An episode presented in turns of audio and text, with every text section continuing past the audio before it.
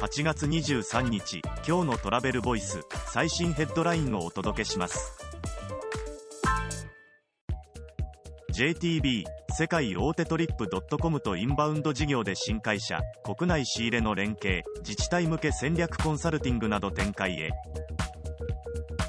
JTB とトリップ .com グループはアジア圏からの訪日インバウンド市場で宿泊施設や各自治体など事業パートナーの課題を解決することを目的に合弁会社株式会社 JTB インバウンドトリップ仮称を設立することで合意次のニュースです。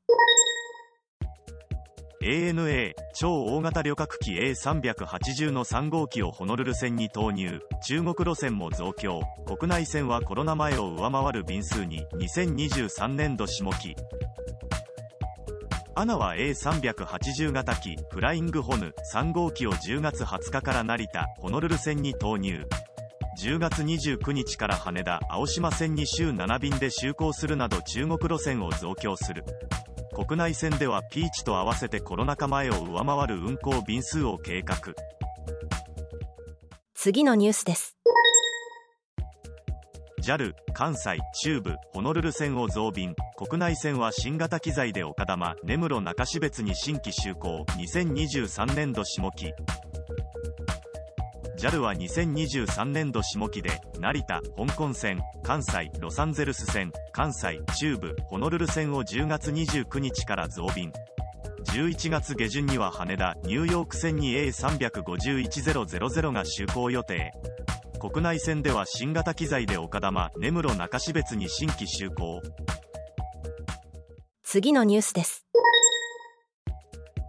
世界の旅中国際会議アライバル・アリバル360 10月に米国オーランドで開催。生成 AI の活用最新の流通施策など多様なプログラム。9月15日まで読者割引あり PR 現地ツアーや体験アトラクション施設など旅中領域の世界最大の国際会議アライバル360が2023年10月9から12日米国フロリダ州オーランドで開催。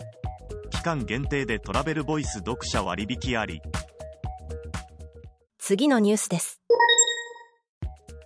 Z 世代はスマホで多様なメディア視聴。利用率は X 旧 Twitter が87%インスタが81%で多世代と大きな差。